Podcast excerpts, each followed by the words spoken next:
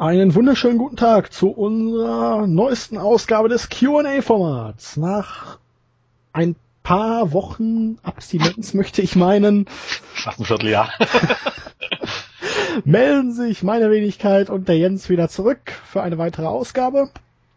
Wir entschuldigen natürlich die lange Wartezeit für euch, aber andere Verpflichtungen waren leider im Weg. Aber genug der Ausreden. Wir starten jetzt direkt durch. Was meinst du, Jens? Aber natürlich, schönen Tag.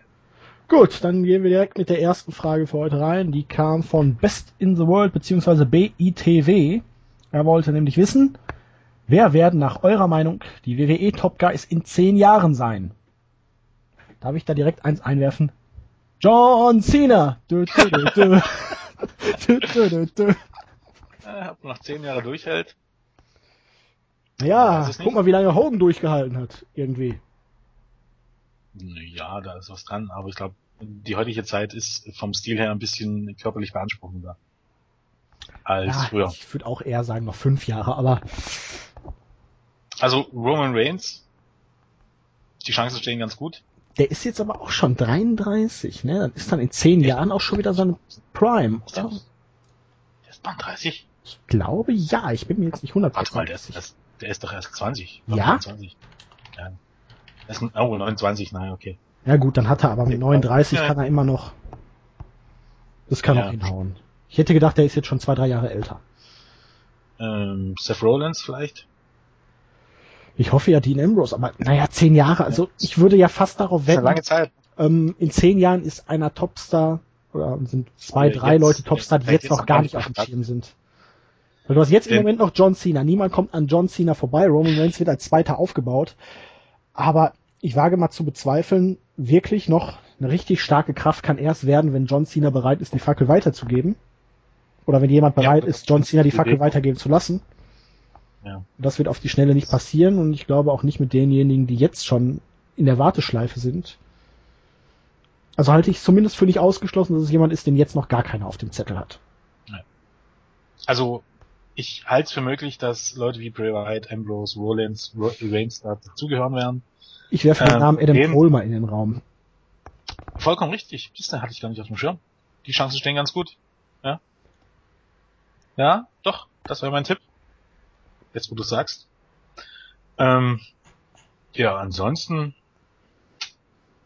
Ja, das Ding ist, äh, selbst die Leute, die man jetzt so als junge, aufstrebende Leute ähm, im Kopf hat, die sind alle Ende 20 und in 10 Jahren sind die Ende 30. Und mit Ende 30 in der heutigen Zeit ist eigentlich das Karriereende eines Wrestlers schon relativ nah, weil es, die Zeiten sind vorbei, wo man bis Mitte 40 noch auf höchstem Niveau ist, weil äh, es ist wirklich körperlich, ich glaube heutzutage noch mal ein bisschen anstrengender als die Leute, die Anfang der 90er und so gestartet sind. Und, ja, mal abwarten. Ich glaube auch Kevin Steen und diese, die sind alle über 30, Cesaro, Sami Zayn. Boah, ich weiß gar nicht, Steen auch 29, 30? Ich glaube 30, glaub. Na, da hast du recht. Genau 30. Ist ein Jahr älter als Roman Reigns, ist 84er Jahrgang. Deshalb ist das schwer zu sagen. Zehn Jahre sind halt eine lange Zeit. Fünf Jahre wäre einfacher. Okay. Die zweite Frage für heute kam von Ringwire. Er wollte wissen, was würdet ihr von der Idee halten, dass WWE anstelle von zwölf Pay-per-Views nur noch alle zwei Monate einen Pay-per-View ausrichtet, also in sechs insgesamt? Er meint, dadurch würden die Pay-per-Views wieder etwas Besonderes werden und die Matches und Storylines könnten, äh, Storylines könnten wesentlich besser aufgebaut werden. Da möchte ich dir jetzt mal eine Frage stellen, Ringwire. Du schaust dir die aktuellen Storylines an. Wenn zum Beispiel jetzt mal vor, zwischen Royal Rumble, Elimination Chamber und WrestleMania mal sechs Wochen dazwischen liegen oder selbst wenn jetzt nur SummerSlam und Night of Champions vier Wochen dazwischen liegen. Schafft es WWE über vier bis sechs Wochen eine Storyline interessant zu machen? Ja. Also ich fände es auch besser, wenn es weniger Pay-per-Views gibt, weil dann könnte man natürlich größere Matches aufbauen, wichtigere Matches. Die hätten auch mehr Bedeutung, wenn dann wirklich weniger Pay-per-View-Matches insgesamt pro Jahr zur Verfügung stehen. Aber nach dem, was ich einfach in den letzten Jahren gesehen habe, wie große Probleme WWE hat, eine Storyline über vier Wochen interessant zu halten, auch wegen der Fülle an Shows und der Unfähigkeit der Writer, wäre ich einfach skeptisch, wenn ich wirklich sechs Wochen durch die Bank oder acht Wochen äh, dieselbe Storyline bei WWE immer und immer wieder auf die gleiche Art und Weise serviert bekommen würde. Stellt sich mal einer vor, diese Sache zwischen Brie und Nikki Bella. Man wird das acht Wochen lang bis zu einem Pay-Per-View ziehen. Das wäre schon gruselig.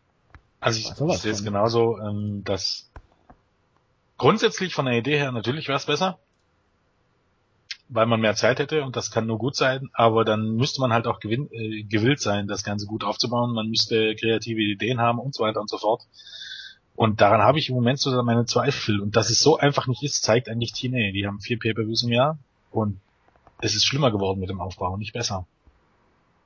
Ja, die, die baut ja für Pay-Per-Views gar nichts mehr auf. Die bauen ja nur noch äh, Woche für Woche für Woche.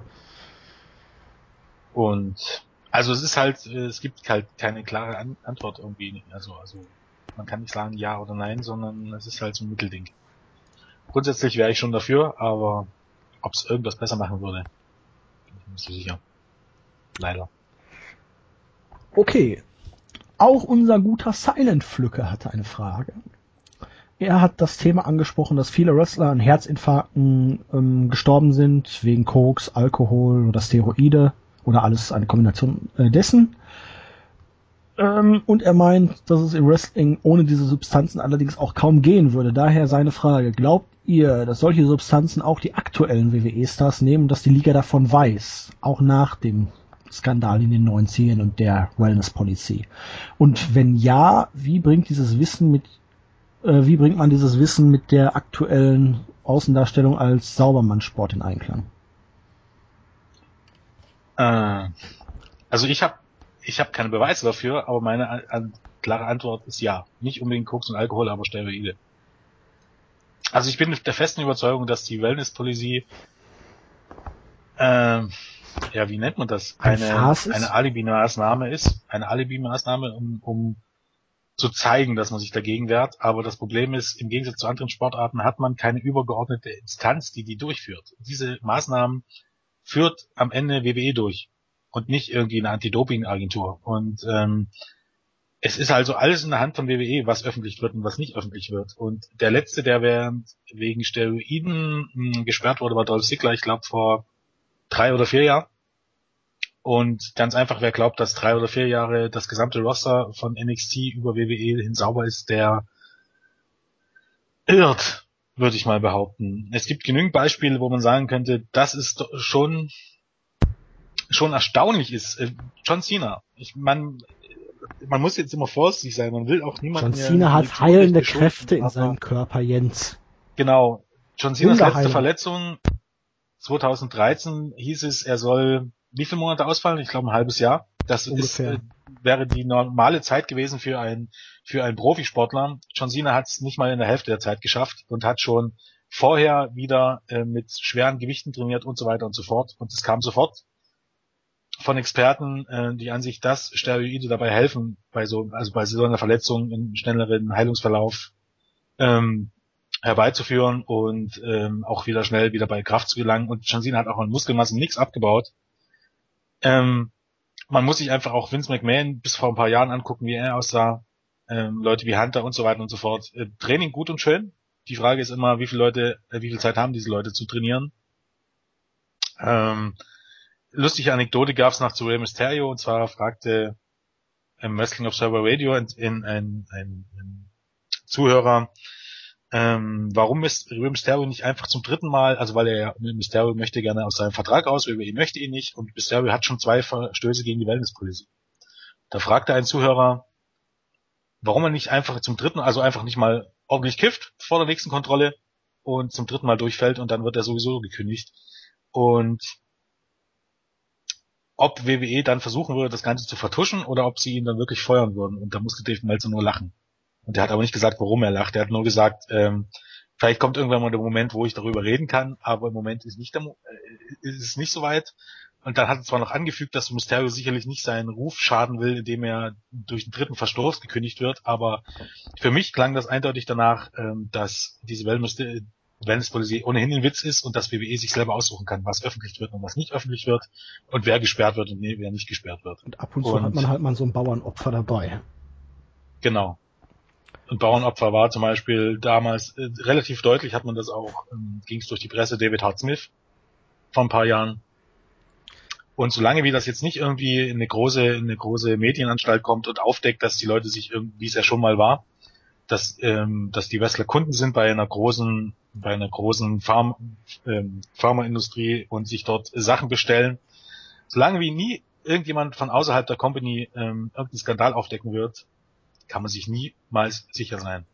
Und die Wellness Policy, die ist nett, die klingt gut, ist aber am Ende ein Muster ohne Wert, weil wie gesagt, die UFC steht, Gott, wie heißt denn, als Zufall, glaub heißt, dieser Überverband, der die, dann auch die Dopingkontrollen durchführt. Ähm, diese, diese, diese Anti-Doping-Agentur beim Radsport und so weiter, das sind alles Sachen, die, die nicht, die, die außerhalb sind und ähm, wo er sagen könnte, das ist eine übergeordnete äh, Instanz und der kannst du vertrauen oder eher vertrauen, theoretisch zumindestens, als wenn es das wirklich eine, eine Company selber macht.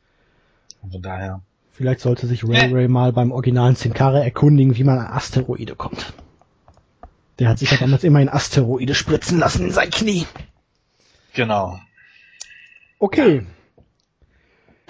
Ähm, Yasu hatte auch eine Frage. Er wollte wissen, glaubt ihr, dass es innerhalb der nächsten 20 Jahre möglich ist, dass das Pro Wrestling als Sport und auch als Sports Entertainment eine größere Popularität erreicht bei den derzeitigen Voraussetzungen? Und Erachtet ihr es als wahrscheinlich, dass dies geschehen könnte, solange WWE die Monopol Monopolstellung einnimmt? Oder wird eine englischsprachige Konkurrenz benötigt? Da spielt er wohl auf äh, sein Fable für New Japan Pro Wrestling an, die allerdings keine englischsprachigen Kommentatoren besitzen.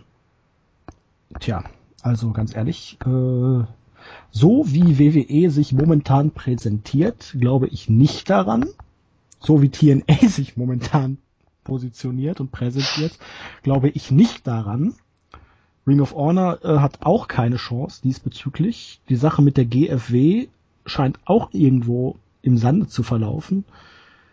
Und ja, gesellschaftlich ist Pro Wrestling ohnehin nicht sonderlich anerkannt. Also meine Antwort ist ein klares Nein, ich halte es nicht für möglich. Ich glaube, Wrestling wird weiterhin eine Randsportart, eine Nischensportart für echte Fans sein ich meine, es ist schwierig zu sagen, was innerhalb von 20 Jahren passiert. Also das ist fast jeder Sportart schwierig zu sagen, aber man muss es sich mal angucken, ähm, wann die, wann Wrestling seine Hochzeiten hatten. Das war eben in, keine Ahnung, 70er, 80er Jahren auch immer, da war es einfach, das war was Neues. Ähm, Käfig galt noch, ähm, das waren halt große, überdimensionale, ähm, larger than life Charaktere, die sich prügeln und miteinander messen. Das war was Besonderes. Das ist heutzutage nicht mehr möglich, weil ganz ehrlich, ähm, auch wenn, also von, von, von dieser Warte aus, da hat einfach auch UFC oder MMA dem Ganzen den Rang abgelaufen, weil wenn du große böse Männer sehen willst, die sich gegenseitig den Kopf einschlagen, dann, wenn das der einzige Grund ist, dich ähm, für so eine Sportart zu interessieren, dann wirst du wahrscheinlich bei MMA landen. Da ist WWE also raus und ähm, dann natürlich die Attitude Era und da muss man auch sehen, es traf einfach den Zeitgeist. Und ich, ich bekomme immer Bauchschmerzen, wenn ich hier lese, ja, man muss die Attitude-Ära zurückholen. Äh, das ist, wir haben es ja auch schon, glaube auch schon mal im Q&A erwähnt, du kannst sowas nicht zurückholen. Das ist Glück, dass du den Zeitgeist triffst, dass du, dass du hübsch bist, dass du jung bist, dass die Leute einschalten. Damals war eben noch das, dadurch, dass die WCW auf Augenhöhe war und äh, dass man sich gegenseitig zu neuen Höhen gepusht hat, zu besseren Ideen, zu, zu, man hatte mehr Mut und so weiter und so fort. Von daher wäre wahrscheinlich tatsächlich Konkurrenz was Gutes aber auch eine Konkurrenz bedeutet nicht, dass das so kommen muss, weil ähm, damals muss man dazu sagen, ich glaube, WWE ist erst dann Ende der 90er an die Börse gegangen. Das kommt jetzt auch noch dazu, du kannst heutzutage nicht mehr jedes Risiko gehen und sagen, wir machen jetzt wirklich ähm, auch Shock TV und so weiter. Also all diese Sachen, die WWE oder die Edited Era zum Erfolg gemacht haben. Und du kannst das nicht zurückholen. Könnte es passieren, dass so ein Boom kommt? Natürlich. Aber äh, was du dafür machen musst und was passieren müsste, ist immer ganz schwer zu sagen. Ähm, Anfang des Jahres war es so, dass viele schon gesehen haben, dass dieser Boom gerade am Laufen ist durch das WWE Network, weil viele gedacht haben, das läuft jetzt so super und das Network ist auch außerhalb der eingefleischten Wrestling-Gemeinde ein Thema und äh, vielleicht gibt das so einen richtigen Push. Ähm, sobald dann die ersten Zahlen raus waren, war das aber dahin, weil es sich dann gezeigt hat, okay, so groß kann der Hype dann am Ende doch nicht gewesen sein. Network war eine Chance, vielleicht ist es auch noch eine Chance, man weiß es nicht genau. Aber ja, es müsste halt irgendwas passieren, was, ja, ich habe aber auch keine, keine Idee was. Man müsste eben halt diesen Zeitgeist irgendwie wieder treffen und ich glaube sowas, da gehört auch viel Glück dazu. Ja, das ist halt schwierig. Okay, dann haben wir noch eine Frage von Kapitalismus für heute.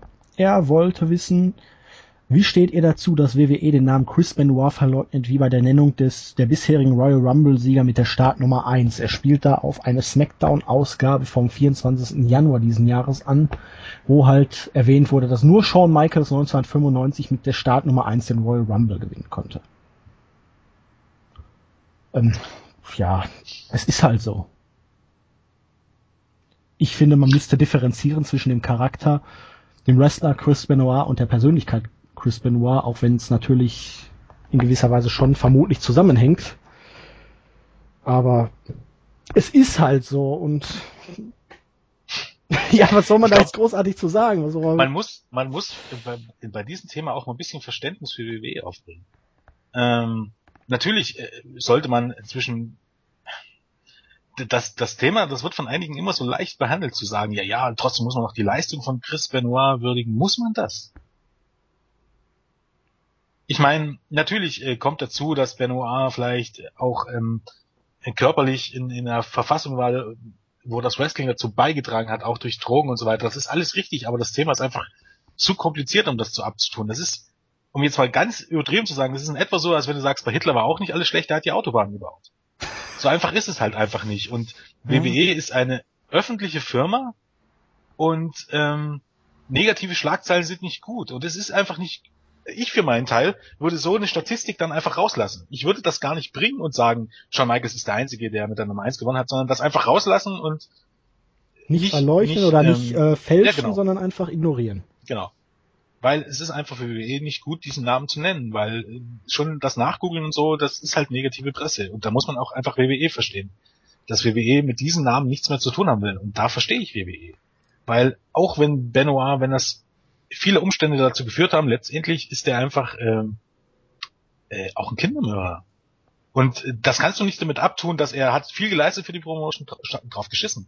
Es ändert an dieser Tatsache nichts. Und willst du, willst du mit so jemandem Werbung machen? Willst du mit, mit so jemandem dein Produkt bewerben oder ähm, dass die Leute dich mit so jemandem identifizieren? Sowas willst du einfach nicht. Sowas würde auch keiner für seine Firma wollen. Da muss man WWE einfach verstehen. Natürlich ist das blöd, ihn aus allen Statistiken zu streichen oder so, aber irgendwie muss man da ein bisschen Verständnis für WWE haben. Ich glaube, äh, die machen das auch nicht, weil es ihnen Spaß macht, sondern weil es best for business ist. Ja, das ist doch das perfekte Schlusswort für die heutige Ausgabe, oder? best for business. Ja, genau. Ja, yeah. damit auch für heute durch. Wir hoffen. In diesem Sinne seid ihr dazu aufgerufen, auch wieder neue Fragen zu stellen. Genau, wir versuchen es jetzt. jetzt. Wir sind, äh, nein, ich möchte jetzt nicht sagen, wir sind stets bemüht, aber Wir versuchen es. Eine 5. Ist das nicht sogar eine 6? Ja, könnte auch sein, ja. Stets bemüht ist ja das Schlechteste eigentlich, oder? Es ist auf jeden Fall durchgefallen, ja. Ja, ähm, nein. Wir versuchen es wirklich jetzt wieder regelmäßiger zu bringen. So bringt uns neue Fragen. Habt Verständnis dafür, dass wir gewisse Fragen jetzt aufgrund der fehlenden Aktualität nicht mehr behandeln können also man merkt ja auch jetzt, ähm, am besten ist es immer, wenn ihr relativ zeitlose Fragen stellt. Also nicht von, wenn ihr jetzt äh, fragt, was bis äh, Night of Champions passieren könnte, ist immer die Wahrscheinlichkeit, dass das vielleicht nur den Tisch fällt, weil wir es einfach nicht schaffen, weil wir auch tatsächlich noch viele Fragen übrig haben und ein bisschen muss man ja immer gucken. Wir versuchen es natürlich immer aktuell zu bleiben, aber die Chancen, dass eure Fragen genommen ist, ist immer ein bisschen besser, wenn es relativ zeitlos ist. Ja, in diesem Sinne dann ja. würde ich mal sagen, bis zur nächsten Ausgabe. Tschüss. Jo, schönen Tag noch. Tschüss.